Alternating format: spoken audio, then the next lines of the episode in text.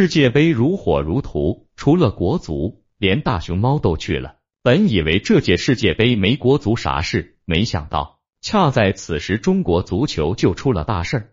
李铁被查，犹如一场地震。以前所有人都只是怀疑国足水太深，踢假球。这次李铁牺牲自己，或许将告诉所有人，踢假球，我们向来是认真的。想当初，李铁也曾是国足的希望，一代人的骄傲。他是如何从一个追风少年，一步步变成一身铜锈、人人喊打的过街硕鼠的呢？一一九七七年，邓小平复出，万物复苏。中国足球也迎来了最夺目的一刻。作为球迷，他到北京工人体育馆看球曾引发轰动，令人心潮澎湃。那一年，李铁出生了，但一出生就遭到了家人嫌弃，因为怀孕期间，无论是算命求卦还是相熟的医生，都信誓旦旦的告诉李铁父母，这是一个女儿。李铁奶奶更是早就把小孙女的衣服给做好了。可没想到，生下来却是个带把的。不仅带把，李铁自幼还有一头小黄毛。后来李铁长大，妈妈王桂琴还开玩笑说：“早知道是个小子，我绝对不会要的。”李铁在一片嫌弃声长大，逃得出奇。小时候，李铁家里很少吃鸡蛋，因为每次他闯祸，妈妈就要拿着鸡蛋去别人家赔礼道歉，因此。李铁也落了个铁蛋的外号。不过逃归逃，李铁很小的时候就展露出惊人的足球天赋。在他五岁那年，父亲就把他送到辽宁省足球训练基地南湖大院去学球。在南湖大院，李铁认识了自己的第一位贵人恩师张寅。李铁天赋好，肯吃苦，张寅很喜欢这个小黄毛。没过多久，就让他做了自己造星工程的第一任队长。虽然李铁学球很快，但很快他也有一个烦恼，就是不长个。他眼看着其他队友像韭菜一样蹭蹭长，可自己的身高却像后来的国足成绩一样稳定。看见李铁小豆丁一样的身高，有人劝李铁父母让孩子回学校读书，也有人劝张颖让他放弃李铁。但张银死活不肯，坚持李铁是一个足球的好苗子。可没过多久，这个好苗子就给张银惹了一个大祸。二有一次训练，李铁和队友宋海涛发生了冲突。篮球动手，足球自然是动脚。李铁一脚把宋海涛踢伤，让他提前退了役，彻底离开了绿茵场。因为这件事儿，李铁从铁蛋升级为铁脚。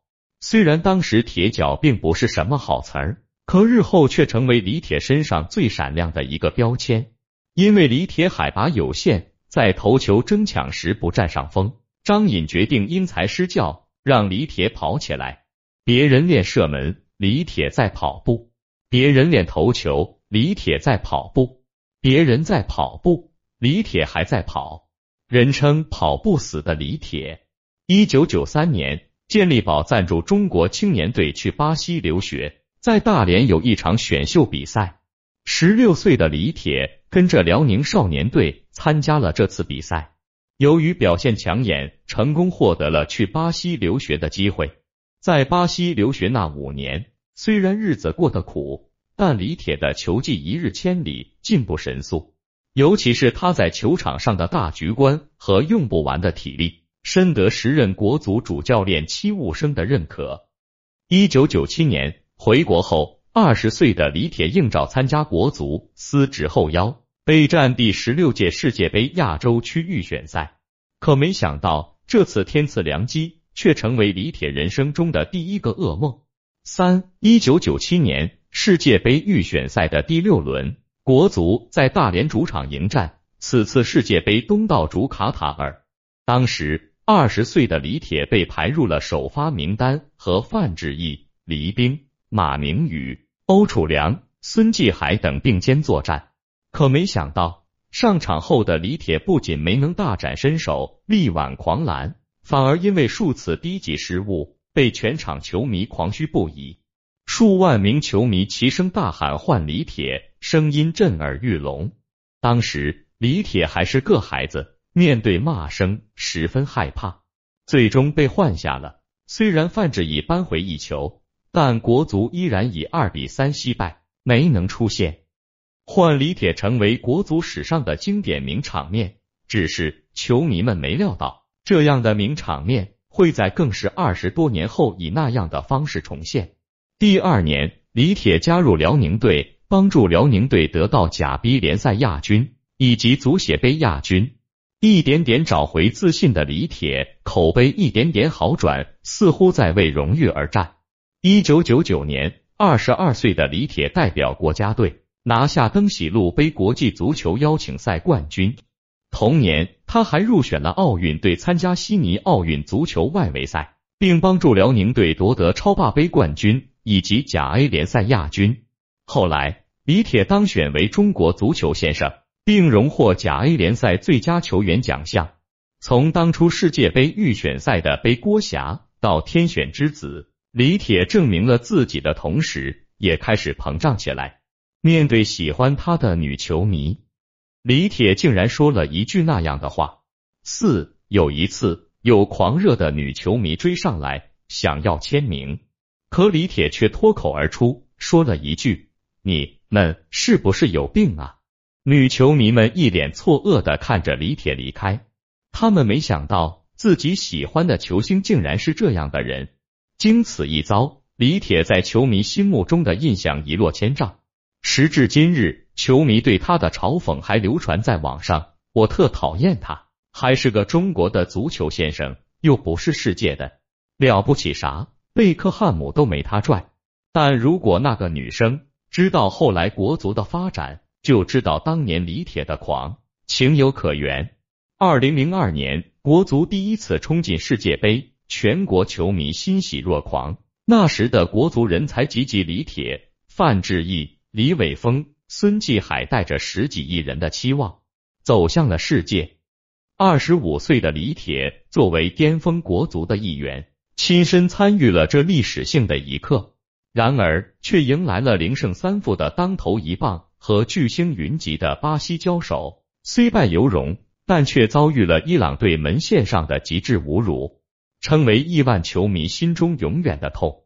尽管如此，李铁却凭借在与哥斯达黎加对战中的精彩表现，吸引了时任英超埃弗顿的主教莫耶斯。世界杯结束后。得到莫耶斯赏识的李铁顺利加盟英超球队埃弗顿，开始了自己的海外职业生涯。当时李铁正处于职业巅峰，曾与当时效力于曼联的孙继海上演中国德比，两个国足队员能在欧洲顶级联赛相遇，让无数中国球迷兴奋不已。被伤的千疮百孔的球迷看到了他们，似乎还有向前看的希望，可他们没想到。这样的局面只维持了短短的一个赛季，因为李铁玉又遭遇了噩梦。五二零零四年，李铁回国家队集训，在与科威特的赛前训练中不幸骨折，赛季直接报销。这次受伤导致李铁在埃弗顿无球可踢。二零零六年，他以自由身份转入英超新赛季，升班马谢菲尔德联队，可惜只上场过一次。就被通知可以自由转会。一年后，李铁入选朱广沪执教的国足，参加第十四届印马泰越亚洲杯，止步小组赛，铩羽而归，再次承载了球迷们痛骂。二零零九年，三十二岁的李铁以自由身份回归辽足，在他成功帮助辽足冲超之后，球迷一度以为昔日的铁脚回来了。可就在这个时候，李铁再次受了重伤。在一次与南昌的比赛中，李铁意外受伤，导致右腿两处骨折。这次受伤后，李铁意识到自己不再年轻，开始以助理教练的身份协助主帅马林管理球队。那时谁都没想到，正值壮年的李铁会突然选择退役。二零一二年五月，辽足突然宣布，李铁以助理教练的身份加盟广州恒大。那一年。腰带哥许家印意气风发，花重金请来了世界名帅里皮，加盟广州恒大。由于里皮不熟悉中国，需要一个合适的中方教练。恒大思虑过后，把目光锁定在了李铁身上。李铁在加盟广州恒大后，迎来自己职业生涯的另一个高峰。不仅在二零一三年帮助广州恒大拿下亚冠冠军，还帮助广州恒大实现中超三连冠。除了在职业生涯上的成功，在广州恒大三年执教生涯。李铁还开启了自己的商业之路，开始一切向前看。六，凭借在广州恒大优秀的成绩单，李铁得到国足主帅佩兰的青睐，进入国家队教练组。他不仅帮助中国队创造了三届以来的最佳成绩，实现小组赛三连胜，还向主帅佩兰介绍了爱高的产品，得到了佩兰的认可。凭借这一单，李铁成为爱高形象代言人与全球技术总监。后来，他还成为爱高股东，而爱高也恰巧成为国足器材的服务商。二零一五年，李铁正式向广州恒大提出辞职，结束了自己三年零一个月的执教工作。在广州恒大执教的一千一百二十六天里，李铁随恒大夺得三个联赛冠军，一个亚冠冠军。一个足协杯冠军，这份成绩可谓是丰功伟绩。与此同时，李铁的商业版图也进一步扩大，开始布局幼儿足球培训事业。这一年，李铁成立广州世博特体育发展有限公司，下称世博特，成立，持股百分之三十六。世博特填补了国内幼儿足球培训行业的空白，加上李铁自身的影响力，发展十分迅速。后来，世博特覆盖全国十五个省份、六十七个城市，学员超过十万名。在离开广州恒大后，李铁选择加盟河北华夏幸福。当时河北华夏成绩一塌糊涂，李铁算得上是临危受命。可他一上手，就为河北华夏创造了一个奇迹。七二零一五年赛季中甲中期，河北华夏位列第六，冲超机会渺茫。可当李铁担任主帅后，不仅首秀战平了冲超对手北控，还在赛季末最后的八场比赛中拿到了八连胜。凭借八胜一平的成绩，河北华夏逆袭冲超成功，李铁也一战成名。但李铁这次创造的奇迹也遭到他人质疑。体育名记冉雄飞就曾对这个八连胜表示怀疑，认为这里面有相当大的水分。据爆料人透露。当时他们已经掌握了比较真实的证据，证明这次李铁冲超的奇迹有背后黑幕。可他们的报告提交上去后，却像泥牛入海，不了了之。二零一六赛季的中超，河北华夏斥巨资引入大量外援，想要一展身手。可随着外援接连受伤，他们五轮联赛全败，遗憾出局。在生死存亡之际。河北华夏果断启动换帅计划，李铁黯然下课。虽然在绿茵场上，李铁遭遇下课，但在另一边，李铁却笑得比谁都开心。二零一六年，李铁受邀参加沈阳孔雀城英国宫的新品发布会。沈阳孔雀城的开发商正是华夏幸福。作为英国宫的首位业主，在发布会上，李铁笑得很开心。他开心不仅是因为英国宫的房子，还因为自己在沈阳的李铁八号足球公园即将开业。足球公园的开发商正是沈阳孔雀城，这里面到底有多少利益输送，外人不得而知。但很明显，李铁尝到了商业的甜头。那一年，二零一八年，俄罗斯世界杯亚洲区预选赛十二强赛第三轮在陕西西安举行。国足零比一主场不敌暴搜战争摧残的叙利亚队，球迷的愤怒达到极点，其中最著名的就是退钱歌，骂出了无数人的心声。对得起我们吗？X X X 退钱。二零一八年俄罗斯世界杯，国足再次缺席，白岩松痛心疾首说道：“俄罗斯世界杯，中国除了足球队没去，基本上其他都去了。”痛心疾首的中国球迷只能继续怀念黄金一代。那时，李铁出任武汉卓尔俱乐部的总经理，兼体育总监，个人年薪高达一千二百万人民币，羡煞旁人。而李铁也用成绩证明自己对得起这份高薪。武汉卓尔在李铁的带领下，提前三轮冲超成功，并在次年联赛中以升班马的身份拿到第五名。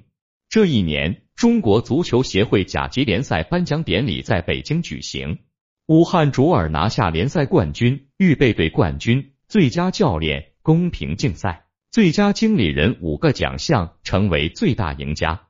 二零一九年一月十七日，在北京举办的金球奖颁奖典礼，吴磊、王霜成功蝉联男女金球奖，李铁获得中国金帅奖。凭借优秀的执教成绩，李铁获得国家队的赏识。二零二零年，四十三岁的李铁与国家队签订一份短期合同，成为国家队近三十年来最年轻的中国男足主教练。球迷们以为国足迎来了新生和希望，只是只猜到了开头，却没想到结局。由于足协规定不允许国字号教练在俱乐部兼职，这让背靠金山的李铁不得不做出一个铤而走险的决定。八，他表面辞去武汉卓尔总经理一职，交由何塞，实际上他仍然是武汉卓尔的最后大 boss。何塞虽然带着团队。但却没有任何的实权，就连临场换人都要听李铁的遥控指挥。李铁转为幕后操作，年薪也来到惊人的三千万每年。虽然这个想法很完美，但还是被记者捕捉到蛛丝马迹，曝光了这一切。事情曝光后，李铁丝毫不慌，他嘴上说自己辞去武汉卓尔的所有职务。实际上，依然通过一家叫科曼德体育的公司插手俱乐部管理、球员签约和转会的事宜。科曼德体育虽然没有李铁的股份，但李铁却长期担任科曼德体育的首席顾问，双方有深度合作关系。当初有一个国脚拒绝签约李铁背后的经纪公司，结果在国家队就再也没有见到这个国脚。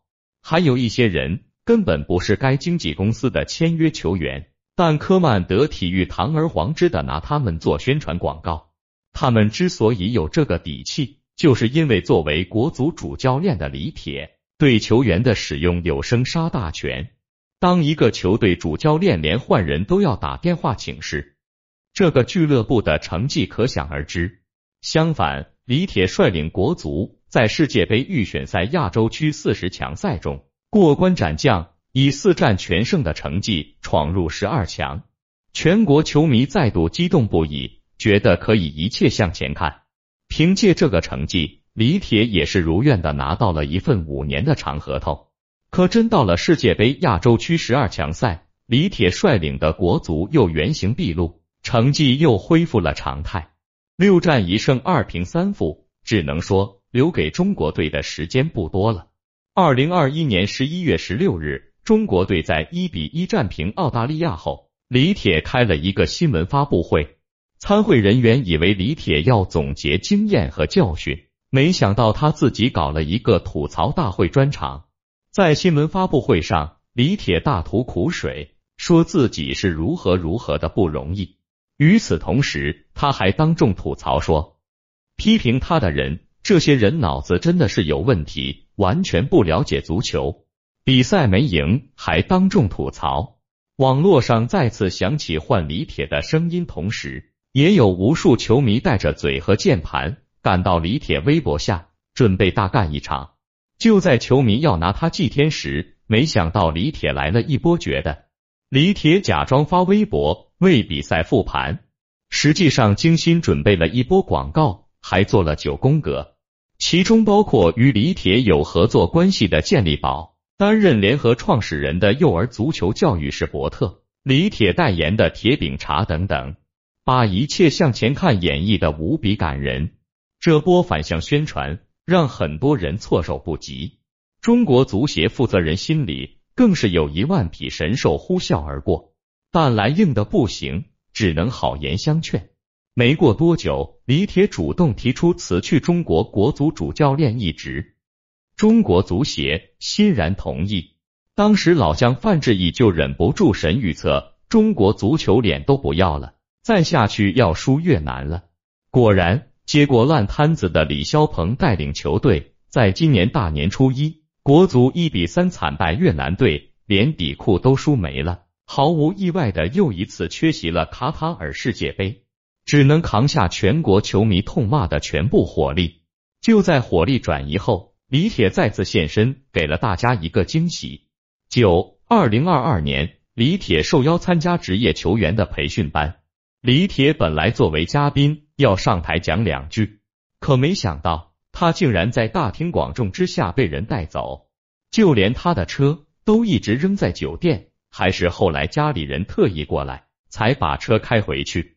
自从李铁被带走之后。有关于他的传言就层出不穷。十一月二十六日，湖北省纪检委官方通报，李铁涉嫌严重违法，正在接受中央纪委的调查。消息一出，瞬间引起轩然大波。毕竟一直听说国足水很深，不干不净，但国足主教练被带走，这还是破天荒头一次。随后，体育名记冉雄飞帮大家解了心中的困惑。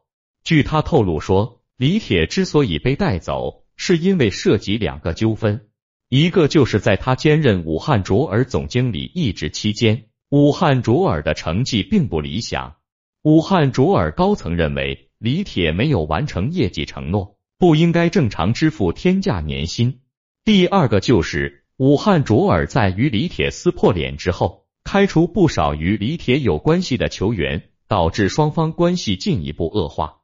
武汉卓尔气不过，就化身正义使者，向相关单位举报了李铁。消息一出，李铁的商业版图也被扒了出来。据媒体曝光，他仅在一家银行的存款就超过了一亿元。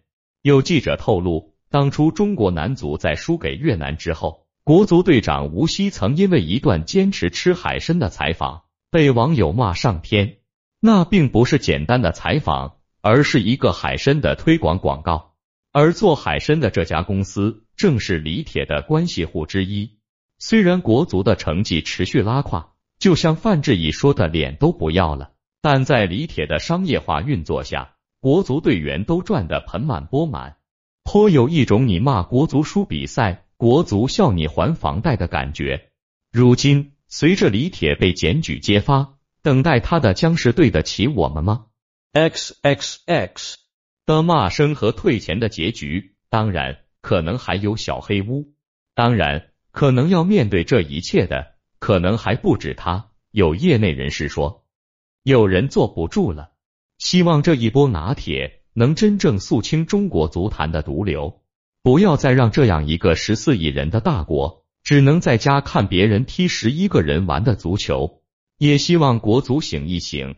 眼里少一点铜锈，多一点梦想和拼搏，一切向前看，别听一切向前看，球迷伤不起啊！